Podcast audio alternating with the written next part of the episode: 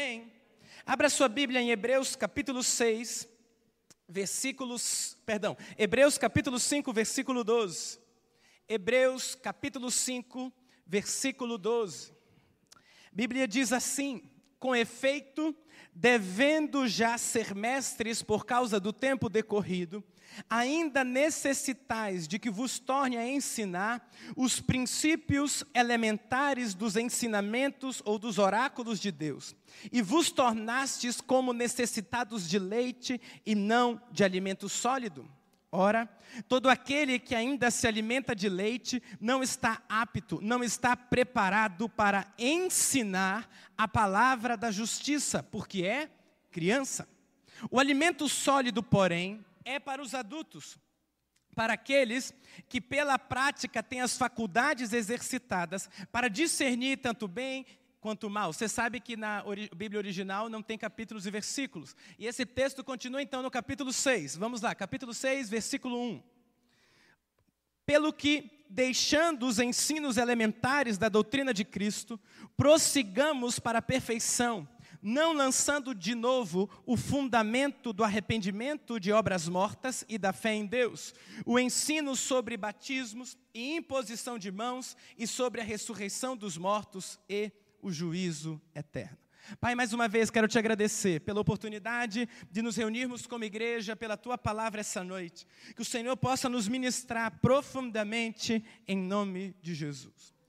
Sabe, querido, eu tenho percebido que nesses dias Deus tem chamado sua igreja a voltar aos fundamentos da fé, a voltar à base da Escritura, a voltar à simplicidade do Evangelho. Muitas pessoas nesse tempo, isso é da nossa geração, a gente tem a necessidade de inovar. Já percebeu isso? Eu estava vendo um vídeo essa semana, eu achei muito interessante, que um filósofo não cristão, mas ele dizia algo interessante. Ele dizia assim: quando você fala para uma pessoa que tem mais de é, 50 anos, e você diz que algo fez muito tempo, para esta pessoa é há 30 anos atrás. O que faz muito tempo para uma pessoa de maior idade é um lapso temporal muito maior. Agora, se você pergunta para um jovem de 17 anos muito tempo, para ele muito tempo é 5 anos. Por quê? Porque a nossa geração, ela tem uma necessidade muito grande de estar sempre inovando, de estar sempre buscando algo novo. Mas a realidade é que quando eu venho para as Escrituras, o novo de Deus é simplesmente uma volta ao antigo. O novo de Deus é simplesmente uma volta aos fundamentos da palavra, que muitas vezes eu e você nos esquecemos. É voltar à base da nossa fé. A revelação no que diz respeito, entenda isso, a vida cristã se encerra em Cristo Jesus. A revelação final de Deus não é outra pessoa senão o Senhor Jesus, no que diz respeito à doutrina. Por isso, sempre que Deus libera um avivamento, sempre que Deus libera algo de restauração, o princípio é que vai se voltar à origem. Isso foi a reforma protestante. Quando a igreja havia se corrompido demais do, dos fundamentos, Deus levanta um homem, um monge, Martinho Lutero, para dizer: é tempo de voltar às Escrituras, é tempo de voltar à simplicidade da fé. E hoje eu gostaria de ver um desses fundamentos, sem o qual nós não podemos avançar na nossa perspectiva cristã. O texto de Hebreus, no capítulo 5 que nós lemos, ele introduz, diz, quase a gente diz que é Paulo, né? Mas a gente não tem certeza. Então a gente diz o escritor aos Hebreus, amém?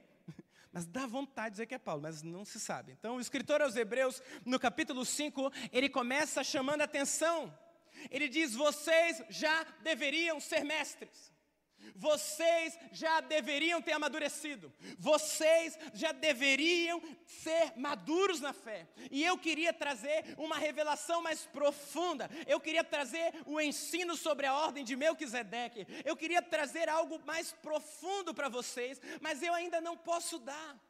Porque apesar do tempo já ter passado, vocês ainda são imaturos na fé, e porque vocês são imaturos na fé, vocês não estão aptos a ensinar ainda. E aquilo que eu queria partilhar com vocês habilitaria você não só a receber de Deus, mas a ensinar. Muitos, como diz o texto, de vocês ainda precisam de leite, ainda precisam de algo básico, então eu não vou poder ir além naquilo que eu gostaria de trazer enquanto revelação das Escrituras para vocês. Eu sempre penso, querido, que poderosa revelação a gente perdeu ali, se aqueles irmãos tivessem amadurecido na fé. Que poderosa ministração, que segredos do reino será que seriam partilhados se aqueles irmãos estivessem maduros o suficiente para receber? E aqui eu aprendo algo: o nível de revelação que eu recebo de Deus é proporcional ao meu nível de maturidade em Deus. O nível de revelação que eu recebo de Deus é proporcional ao meu nível de maturidade em Deus. Por isso, se você quer receber mais de Deus, se você quer receber algo da parte do Senhor, em nome de Jesus, você precisa crescer. Em nome de Jesus, você precisa amadurecer. É tempo de deixar as coisas de menino, é tempo de deixar as birras, é tempo de deixar o mimimi e começar a ser homem e mulher de Deus. Mas o, o escritor aos Hebreus, então, começa o capítulo 6 trazendo uma revelação tremenda. Ele diz assim: vocês não estão maduros, eu vou ter que ensinar vocês de novo os princípios elementares da palavra de Deus. Eu vou ter que trazer você de novo a uma doutrina básica. Eu vou ter que trazer você de novo aquilo que é fundamento da fé. E ele começa então a dizer quais são os fundamentos da fé. E o escritor aos Hebreus diz: diga comigo, arrependimento de obras mortas, fé em Deus ensino sobre batismos, imposição de mãos e ressurreição dos mortos. A Bíblia está dizendo que esses são os fundamentos mais basilares da fé, esses são os fundamentos básicos. E eu gostaria de estudar com você hoje sobre o fundamento da fé em Deus. A fé em Deus. É um fundamento básico sem o qual você não vai conseguir avançar na sua vida cristã. É um fundamento básico sem o qual você não vai conseguir experimentar e receber mais daquilo que Deus quer liberar sobre mim e sobre você. Eu e você precisamos ser homens e mulheres de fé. Eu e você precisamos ser homens e mulheres de fé. Sabe por quê? Porque você nunca vai além daquilo que você crê. Você nunca vai além daquilo que você consegue crer. Nós servimos, querido, a um Deus poderoso, nós servimos, queridos, a um Deus grandioso, por isso a fé é um tema central em toda a Bíblia, a fé é um tema central no ensino de Jesus. Jesus sempre instigava as pessoas a crerem, Jesus sempre instigava as pessoas a executarem a sua fé de maneira efetiva. Não é à toa que ele elogiou a fé de algumas pessoas, por exemplo, a do centurião. Em Mateus capítulo 8, versículo 10, a Bíblia diz: Ouvindo isto, admirou-se e disse aos que o acompanhavam: Em verdade lhe digo que nem mesmo em Israel encontrei fé como essa. Muitas vezes, meus irmãos, por medo de cairmos na teologia da prosperidade, nós vamos a outro extremo e nós temos medo de ousar em fé, nós temos medo de crer para ir além, nós temos medo de experimentar, ousar, crer em coisas extraordinárias. E por isso muitos estão vivendo uma vida cristã vazia, muitos estão vivendo uma vida cristã alheia de milagres. Muitos estão vivendo algo como se Deus fosse um Deus distante e que não tem mais nada a ver com o que eu estou vivendo agora. Mas você tem que entender algo, Hebreus 10, 38. A Bíblia diz o seguinte: Mas o meu justo viverá pela fé. E se ele retroceder, dele a minha alma não se agradará. Sabe o que a Bíblia está ensinando para mim, para você essa noite? Só tem um estilo de vida pela qual eu e você nós podemos viver. Só tem um estilo de vida que Deus espera que eu e você vivamos, o estilo de vida da fé. Nós precisamos então hoje, essa noite, eu só quero conversar com você, eu quero meditar mais do que pregar sobre este fundamento da fé e trazer alguns conceitos que o Espírito Santo me ministrou profundamente essa semana. O primeiro deles é que a fé é o elo entre o natural e o sobrenatural. Quando nós lemos a Escritura, nós vamos ver que quando o Senhor Jesus ia curar, quando os apóstolos iam curar, a Bíblia diz: vendo eles que ele tinha fé para ser curado. Se quisermos experimentar uma jornada extraordinária, precisamos a cultivar nos nossos corações sermos homens e mulheres de fé. Porque quando limitamos a nossa fé, limitamos a ação de Deus sobre as nossas vidas. Entenda algo: quando você quiser ver o sobrenatural em sua vida, sempre vai haver um conflito. Sempre. Qual que é o conflito? É o conflito entre a verdade e a realidade. Pastor, não entendi, foi nada. Vou explicar. É real, é possível, pelas leis da física, por exemplo, um homem andar por sobre as águas? Isso é uma realidade. É possível alguém, por uma oração, pelas leis da medicina, receber uma oração e ser curado de câncer? Pelas leis da medicina? Não. A realidade diz que não é possível. Mas a Bíblia diz: santifica-os na verdade, a tua palavra é a verdade. Então, todas as vezes que você quiser viver algo extraordinário de Deus, você vai ser desafiado a sair do nível da realidade e entrar no nível da verdade. É quando as dificuldades baterem a sua porta, você vai precisar voltar ao fundamento da fé em Deus e dizer: a realidade diz uma coisa, mas a verdade do meu Deus diz outra, e eu escolho ficar com a verdade do meu Deus. Muitas vezes nós estamos vivendo para quem entenda, a fé não anula a realidade, mas ela crê para além dela. Eu gosto de dizer algo, faz até tempo que eu não digo. O mínimo que você precisa para ser cristão, o mínimo, é crer que Deus engravidou uma mulher virgem e o que dela nasceu é Deus e Filho de Deus, que nasceu em carne, que fez milagres, que morreu e no terceiro dia ressuscitou, está sentado à destra do Pai e ele vem para nos buscar em poder e glória. A minha pergunta é: se você consegue crer nisso, no que você não consegue crer? Se você consegue crer nessa fé fundamental do Evangelho, no que você não consegue crer. Por isso, o Senhor nos desafia a sairmos da dimensão da realidade e caminharmos na, na, na verdade. A fé se firma na verdade e não na realidade. E quando nós ousamos crer naquilo que Deus falou, nós vivemos milagres. Hebreus 11,6 tem a definição de fé.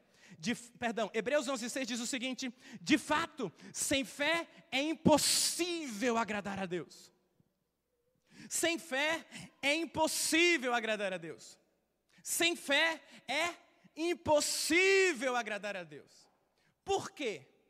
Porque é necessário que aquele que se aproxima de Deus creia que Ele existe e que recompensa os que. Por meio da teologia da prosperidade, nós esquecemos que quando nós cremos em Deus, nós podemos confiar que Ele quer nos abençoar. O texto está dizendo que Deus se agrada através daquele que decide viver por fé, primeiro porque ele crê que ele existe, e na mesma medida o texto diz, e tem que crer que ele é galardoador daqueles que o buscam. Sabe o que isso significa, querido? Deus é glorificado quando seus filhos são abençoados. Deus é glorificado quando seus filhos são abençoados. Por isso, Deus está dizendo: não tenha medo de crer, não tenha medo de confiar, não tenha medo de crer que o Senhor pode estender a mão esta noite e mudar seu cativeiro. Não tenha medo de crer que Ele pode te abençoar. Não tenha medo de crer que você pode viver coisas grandes. Não tenha medo de crer que Ele hoje pode abrir o cativeiro da sua vida e fazer algo completamente novo. Porque aquele que crê em Deus, crê não só que Ele existe, mas que Ele recompensa aqueles que o buscam. Entenda, a fé estende a nós a possibilidade de vencermos qualquer impossibilidade. Marcos 9, 23 diz o seguinte: ao que respondeu Jesus, se podes, tudo é possível que crê. Você pode dizer isso? Tudo? Mais uma vez. Aquele que ousa crer não encontra limites. Aquele que ousa crer não encontra limites. Romanos 12, capítulo 6. Quero ver você explicar isso aqui na sua teologia. Temos, porém, diferentes dons, segundo a graça que nos foi dada se é profecia, seja segundo a proporção da fé. Sabe que a Bíblia está dizendo, seu, você é seu maior agente profético, mas você nunca vai além daquilo que você consegue crer. Até quando você profetiza, você tem que profetizar segundo a proporção que Deus entregou para você. Está falhando meu microfone? É o que, irmão? A pilha. Deus cura a pilha, não. Você é seu maior agente profético. Se quisermos viver uma fé bíblica, mas precisamos entender uma verdade: que apesar de a fé ser um instrumento para a conquista, de apesar de a fé ser o elo entre o natural e o sobrenatural, este não é o fim da fé. Sabe por quê? Porque apesar de a fé, sim, me levar a viver milagres, apesar de a fé, sim, me levar a viver o extraordinário, se eu parasse aqui, essa pregação seria incompleta, para não dizer herética. Porque a sensação que dá é que fé e pensamento positivo é a mesma coisa, e fé e pensamento positivo não são a mesma coisa. Sabe por quê, irmão? Pensamento positivo é a crença que se você crê em você mesmo e pensar, vai dar tudo certo. A minha pergunta é: já funcionou isso na sua vida? Já? Então, como funciona, pastor? Entenda: o foco da fé. Entenda, o foco da fé não é a fé, o foco da fé não é a conquista, o foco da fé é Jesus. Danilo, me explica melhor, não estou entendendo. Tem muitas pessoas que têm fé na fé. Não, porque eu creio que se eu crer, e você já viu quando você. A melhor coisa é evangelizar às vezes as pessoas. Você crê, a pessoa faz uma cara feia e diz: Eu tenho muita fé. Mas fé não é uma cara feia. Fé não é uma cara feia. Fé é uma ação em direção à vontade de Deus. Diga comigo: fé é uma ação em direção à vontade de Deus. Por isso, fé não é uma forma de eu arrancar de Deus aquilo que eu quero. Fé é uma forma de eu me submeter à soberana, inefável e imutável vontade de Deus. Sabe qual é o problema? Nós não entendemos que uma das maiores expressões de fé que podemos ter é aprender a descansar na vontade de Deus. Escute isso: fé nem sempre é sinônimo de avançar, muitas vezes fé é sinônimo de esperar. Por isso, a fé que não sabe esperar é imatura. Vou repetir isso, irmão. A fé que não sabe esperar é imatura. A fé sempre vai envolver, nós estamos conversando só essa noite. Duas realidades, Deus e Sua palavra. Por que, Danilo? Porque fé e loucura são muito parecidos. Muito. Eu tenho fé, então gastarei no cartão de crédito e o Senhor proverá. Isso não é fé, isso é loucura. Eu tenho fé, eu vou comprar esta casa de 10 mil vezes, o Senhor proverá. Se você não provê o recurso, se você não tem uma palavra específica, isso não é fé, isso é loucura. Qual que é a diferença entre a fé e a loucura? É que a fé tem uma palavra de Deus. É quando Jesus diz para Pedro: Pedro, sai do barco. É loucura você andar sobre as águas, mas eu estou liberando a minha palavra, e porque você tem a minha palavra, você vai poder fazer. Por isso, Deus falou, ouse crer. Deus não falou, espera ele falar. Vou repetir isso. Deus falou, ouse crer. Deus não falou, espera ele falar. Hebreus 11:1 diz: "A fé é a certeza das coisas que se esperam, a convicção de fatos que não se veem". Perceba, querido, a fé sempre traz consigo o conceito do sobrenatural, o conceito do extraordinário. É a certeza daquilo que eu ainda espero, é a convicção daquilo que eu ainda não vejo, mas tem um fundamento. O fundamento da fé é a palavra de Deus. Por isso, fé, como eu disse, é uma ação em direção àquilo que Deus falou, porque fé e inércia não combinam. Eu tenho fé de que Deus vai me dar um trabalho, eu não saio de casa porque Ele vai fazer aparecer na porta da minha casa. Fé e inércia não combinam. Pegou alguém, irmão? Quer ver? Deus chega para Abraão e diz: Abraão, eu tenho uma promessa. Abraão, você vai ser grande na terra. Abraão, eu vou engrandecer o teu nome. Abraão, eu vou fazer coisas que você não imagina, Abraão. Através da tua linhagem, Abraão, eu vou levantar o meu povo Israel. Abraão, eu vou fazer coisas que você não imagina. Mas Abraão, você quer viver isso, você precisa aprender a me ofertar fé. Abraão, sai da tua terra, do meio dos teus parentes e vai para a terra que eu vou te mostrar. Deus, que terra, não interessa, vai para onde eu vou te mostrar, só sai. Só sai. Por quê? Porque fé sem ação é cara feia. Fé é sempre uma ação em direção àquilo que Deus falou. Por isso, grava uma coisa: quem tem uma palavra tem tudo. Não bastava Abraão dizer eu creio, eu tomo posse. Ele teve que tomar a decisão de sair da sua casa. É Naamã. Deus chega para Naamã, através do profeta, e diz: Naamã, você dá sete mergulhos, tá? E você vai ser curado. E a pergunta que eu faço e que Naamã fez, por quê? Eu pensei que eu vim aqui, o profeta ia estender a mão e orar por mim, eu seria limpo. Deus diz: ah, ah, não adianta, porque se você quiser viver milagres, você precisa aprender a ofertar fé. E ofertar fé não é fazer uma cara feia, ofertar fé é agir de acordo com aquilo que eu estou falando que você deve fazer. Tiago 2,26, porque assim como o corpo sem espírito é morto, assim a fé sem obras é morta. Pastor, isso significa que se eu não puder crer, talvez alguma ação de Deus não aconteça na minha vida? Aí os calvinistas empinam o cabelo, porque a soberania de Deus não anula a responsabilidade do homem. Olha o que a Bíblia diz em Marcos 6, 4. E Jesus lhes dizia: Não há profeta sem honra, sem não na sua terra, entre os seus parentes e na sua casa. E não podia, e não podia, e não pôde fazer ali nenhum milagre, a não ser curar uns poucos enfermos, impondo-lhes as mãos. E admirava-se da incredulidade deles. Jesus estava em sua pátria, a Bíblia diz: o profeta na terra não, senhor, não tem honra. Ele tentou, ele tentou curar, e o texto diz que ele não pôde. Muitas vezes eu e você estamos imitando aquilo que vivemos do poder de Deus nas nossas vidas, porque nós não estamos ousando crer naquilo que Deus quer fazer, nós não estamos ousando ir além naquilo que o Senhor quer fazer, nós não estamos ousando confiar que aquele que prometeu é fiel, que aquele que disse que faria vai fazer, que aquele que prometeu vai estender a sua mão de poder, aleluia.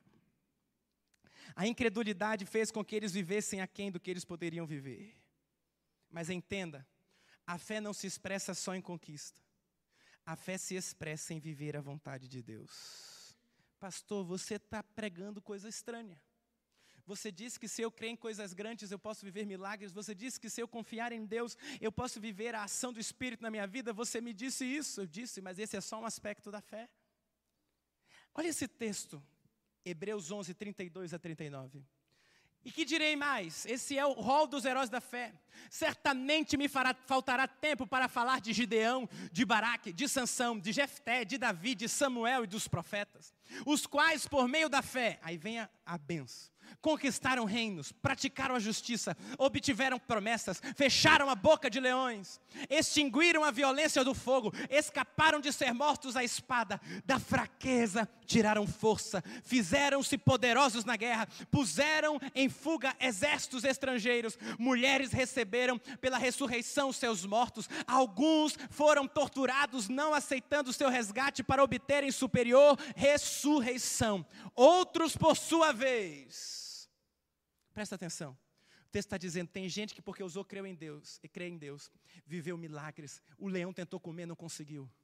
Deus curou e fez milagres na vida deles. Outros, por sua vez, por causa da fé, passaram pela prova de zombarias e açoites, sim, até de algemas e prisões. Foram apedrejados, cerrados. Alguém toma posse aí? Foram apedrejados, cerrados ao meio, mortos ao fio da espada, andaram como peregrinos, vestidos de peles de ovelhas e de cabra, passaram por necessidades, foram afligidos e maltratados. O mundo não era digno deles. Sabe o que eu aprendo? Fé a fé não é medida pelo resultado que produz, mas pela fidelidade que é manifesta no meio da provação. Fé não é só para você conquistar, porque o que sustenta a fé é a sua fidelidade a Deus. Você pode curar o enfermo, Deus pode te usar. Deus pode te usar para ressuscitar mortos, Deus pode te usar para fazer milagres, mas você não pode esquecer que a fé não tem a ver com o resultado que produz. A fé tem a ver com a fidelidade que é expressa. Porque se é da vontade de Deus te livrar da cova do leão e você crê nisso, Deus é glorificado, mas se não é e você morre, Deus também é glorificado.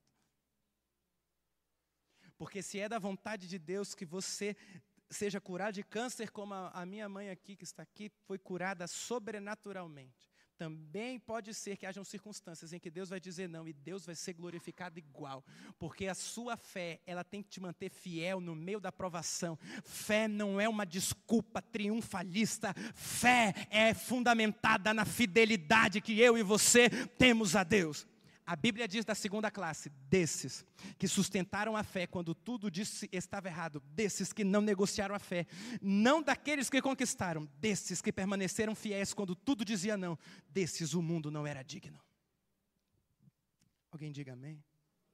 Mas como eu faço, pastor, para cultivar uma fé que não vai ser só triunfalista, mas vai ser uma fé triunfante? Uma fé que vai me fazer permanecer fiel, independente das circunstâncias que eu estou vivendo. Eu peguei só dois aqui para você lembrar. Pare de ser displicente com suas disciplinas espirituais. Você nunca vai crescer na fé se você não alimentar todo dia o altar de Deus. Se todo dia, com vontade ou sem vontade, você não se prostrar diante do Senhor e buscar a face dele, esqueça. Agora, segundo, eu quero me ater nesse. Entenda que a familiaridade rouba a autoridade. Deus sempre vai usar alguém para abençoar você. Deus sempre vai usar alguém para abençoar você. E muitas vezes, por conhecer as falhas e, e, a humanidade, você não consegue mais perceber a autoridade. Querido, submissão é algo bíblico. Se quisermos ser, receber algo de Deus, devemos muitas vezes nos submeter a um ser humano falho como nós, porque a Bíblia diz que Paulo, antes de iniciar o seu grande e poderoso ministério, subiu a Jerusalém para falar com Pedro, o qual algumas vezes era resistível na face, mas ele não deixou de reconhecer a autoridade que estava sobre o apóstolo Pedro. Diga comigo, Deus usa pessoas para abençoar pessoas. E o seu orgulho, pode falar, irmão, e o seu orgulho pode impedir uma ação de Deus na sua vida. Por isso que a Bíblia diz que Deus resiste ao soberbo, mas dá graça aos humildes. Tiago capítulo 3, versículo 13. Grave isso aqui, presta atenção nesse texto, lê comigo. Quem entre vocês é sábio e inteligente? Mostre as suas obras em mansidão de sabedoria, mediante a sua conduta. Se pelo contrário, vocês têm em seu coração inveja amargurada, sentimento de rivalidade, não se gloriem disso, nem mintam contra a verdade. Esta não é a sabedoria que desce lá do alto, pelo contrário, é terrena, animal e demoníaca. Pois onde há inveja e rivalidade, aí há confusão e toda espécie de coisas ruins. Mas a sabedoria lá do alto é primeiramente pura, depois pacífica, gentil, amigável, cheia de misericórdia e bons frutos, imparcial e sem fingimento. Se a sua vida com Deus, que você diz ter, buscar ao Senhor, está te levando a ficar orgulhoso e julgar o seu irmão e não a servi-lo, esta ação que você está recebendo não procede de Deus. A Bíblia diz que é terrena, animal e diabólica. A fé e a piedade jamais te farão ser prepotentes, pois o foco da fé é o servir. A fé nunca é soberba, pois a genuína fé se expressa em serviço. Pois a fé não serve somente para obtermos algo de Deus, mas para servirmos o outro. Se a piedade que você diz estar buscando, se aquilo que você tem buscado de Deus tem levado você a ser juiz do outro, achar-se melhor que seu irmão, se você diz que na, e não consegue mais receber de quem quer que seja, que Deus possa estar usando, Deus está dizendo que esta sabedoria que você diz ter de Deus é carnal, e o texto diz ainda mais profundamente que esta sabedoria é diabólica. Por quê? Porque o orgulho é antagônico à fé, porque a fé é uma linguagem de dependência de Deus. Faz sentido isso? A fé é uma linguagem de dependência. E se você não consegue depender, diz o texto de 1 João, e submeter ao seu irmão a quem você vê, como você vai se submeter a Deus a quem você não vê? Eu lembro de uma experiência que eu vivi anos atrás. Deus me pediu, eu estava em outra cidade, para entregar uma palavra profética para uma pessoa Só que Deus me deu uma instrução muito estranha. Deus disse: Você vai falar, mas você não vai dizer que foi você quem falou. E eu falei: Como que eu vou fazer isso? Deus disse: Você vai chamar Fulano de Tal e você vai dizer: Olha, Deus me deu uma palavra para esta pessoa, mas Deus mandou dizer que você não pode dizer que fui eu quem falei. E eu lembro que aquela pessoa depois me contou que quando ela compartilhou a palavra, e não era uma palavra tão simples, aquela pessoa disse o seguinte: Eu não recebo esta palavra. Se fosse de alguém que eu conheço, como o Danilo, eu receberia esta palavra, mas como eu não sei quem está falando, eu não a recebo. Irmãos, aquela pessoa sofreu uma colheita muito amarga, porque a soberba do coração dela fez com que ela não pudesse receber mais de quem quer que seja. Por isso Deus disse: Não deixe saber que foi você. A partir do momento em que você fecha o coração e não consegue mais receber de qualquer um, você não está habilitado a ministrar ninguém. Porque Deus pode usar uma criança para falar com você. Deus pode usar quem Ele quiser para falar com você. E às vezes ele vai usar a pessoa que você menos gosta para bater a sua altivez e para fazer você ficar naquele lugar. O que me deixou mais triste dessa experiência é que essa pessoa era um pastor. E alguns anos depois eu encontrei ele numa situação bem complicada. Porque o coração dele havia se fechado. Ele achava que não podia Deus falar com quem quer que fosse. A sua fé estava soberba. A Bíblia diz: Deus resiste ao soberbo. A melhor tradução é: Deus vai contra o soberbo, mas dá graça aos humildes.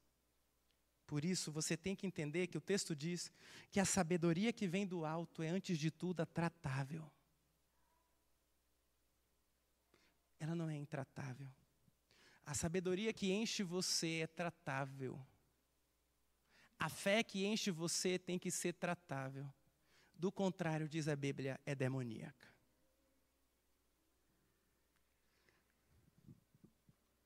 Jesus alinha essa fé, e eu vou encerrar com isso. Ele diz, através da Escritura, que a fé, então, não é uma conquista pessoal, a fé é uma conquista para o serviço. Você consegue entender isso? É quando eu entendo que a fé que Deus está me dando é para servir o meu irmão. E não só para eu conquistar. Quantos lembram da década de 90? Tomo posse do carro, a gente ia com medo para a igreja, né, irmãos? Tocava no carro e dizia, Deus, o Senhor. Não, não é isso. Esquece isso. A fé é para o servir. Porque se a fé não é batizada em compaixão, ela é uma fé que não procede de Deus. Não estou dizendo com isso que você não pode crer que Deus pode te abençoar. Aliás, eu comecei dizendo que você deve crer que Deus pode fazer. Mas quando chegar lá, não esqueça que aquilo que foi dado nas tuas mãos, seja unção, seja palavra, sejam bens, é para servir o outro e não para você mesmo. Deus precisa quebrar o egoísmo da sua igreja. A maioria das nossas orações ditas de fé são declarações egoístas triunfalistas. Qual foi a última vez que você orou para Deus tocar no seu coração e você orou pelo seu irmão para que Deus o abençoasse e fizesse na vida dele algo que talvez você queria na sua? Jesus disse: Aprendei de mim, que sou manso e humilde de coração. Deus quer quebrar dessa igreja de nós toda altivez, querido. Entenda. A fé é para a conquista. A fé é para a fidelidade. Mas a fé é para o serviço.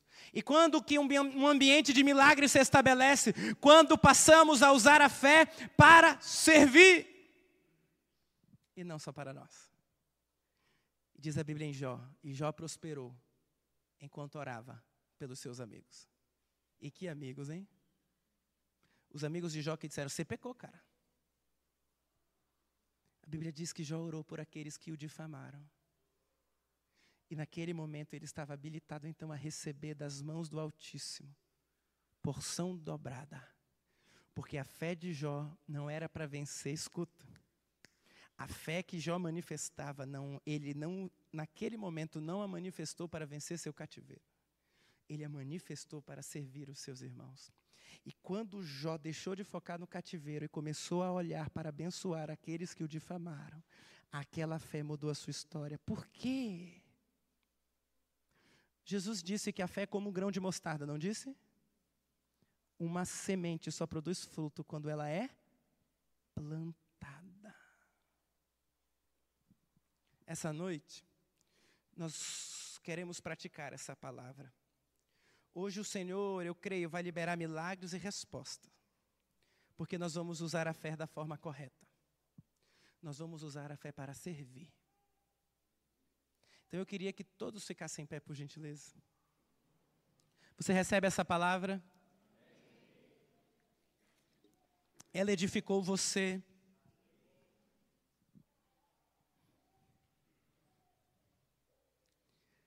Pastor, como eu sei que a minha fé está ficando orgulhosa e soberba? Quando eu não sou mais vulnerável diante dos meus irmãos. Isso acontece? Não, aqui não. Aqui jamais. Acontece na igreja ali de baixo, mas aqui. Quando eu esqueço, querido, que eu não sou o meu título de pastor, quando eu esqueço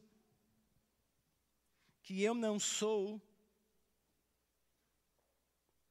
o que quer que seja.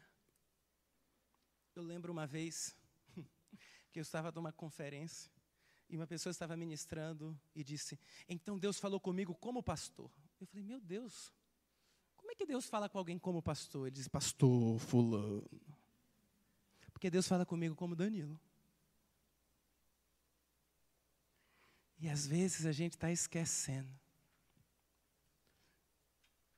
de que acima dos títulos, até do seu chamado, você é um ser humano vulnerável e por isso Deus disse: você vai ter que congregar, tá? Porque você não vai conseguir sozinho. Como eu sei? Primeiro, se eu nunca peço ajuda, a minha fé é orgulhosa. Segundo, se no fundo eu acho que dá para resolver sozinho, porque eu sou uma mulher de Deus, ou um homem de Deus, fé soberba. Então hoje você vai ter que entender, e eu também, que a fé é serviço. Irmãos, todos temos lutas. Todos. Até você, Ih, irmão, sabe de nada. Será que hoje você tem coragem de dizer assim: Eu estou precisando? Ou você está num auge da fé tão grande que você só está a ponto de dar e nunca mais a receber? Será que hoje você diz: Eu estou precisando? Eu preciso de um milagre, eu preciso de uma cura, eu preciso de uma ação sobrenatural de Deus na minha vida. Eu estou cansado, cansado, esgotado, afadigado. Você consegue reconhecer isso? Sim ou não? Eu amo quando às vezes vou conversar com alguém, pessoa, eu falo, você tem algum pedido de oração? A pessoa diz não, quase eu digo, você ora por mim então. Porque eu tenho uma lista. Eu queria que todos fechassem os olhos. E nós vamos praticar literalmente essa palavra. E eu sei que o Senhor vai liberar milagres, porque Ele me disse que faria.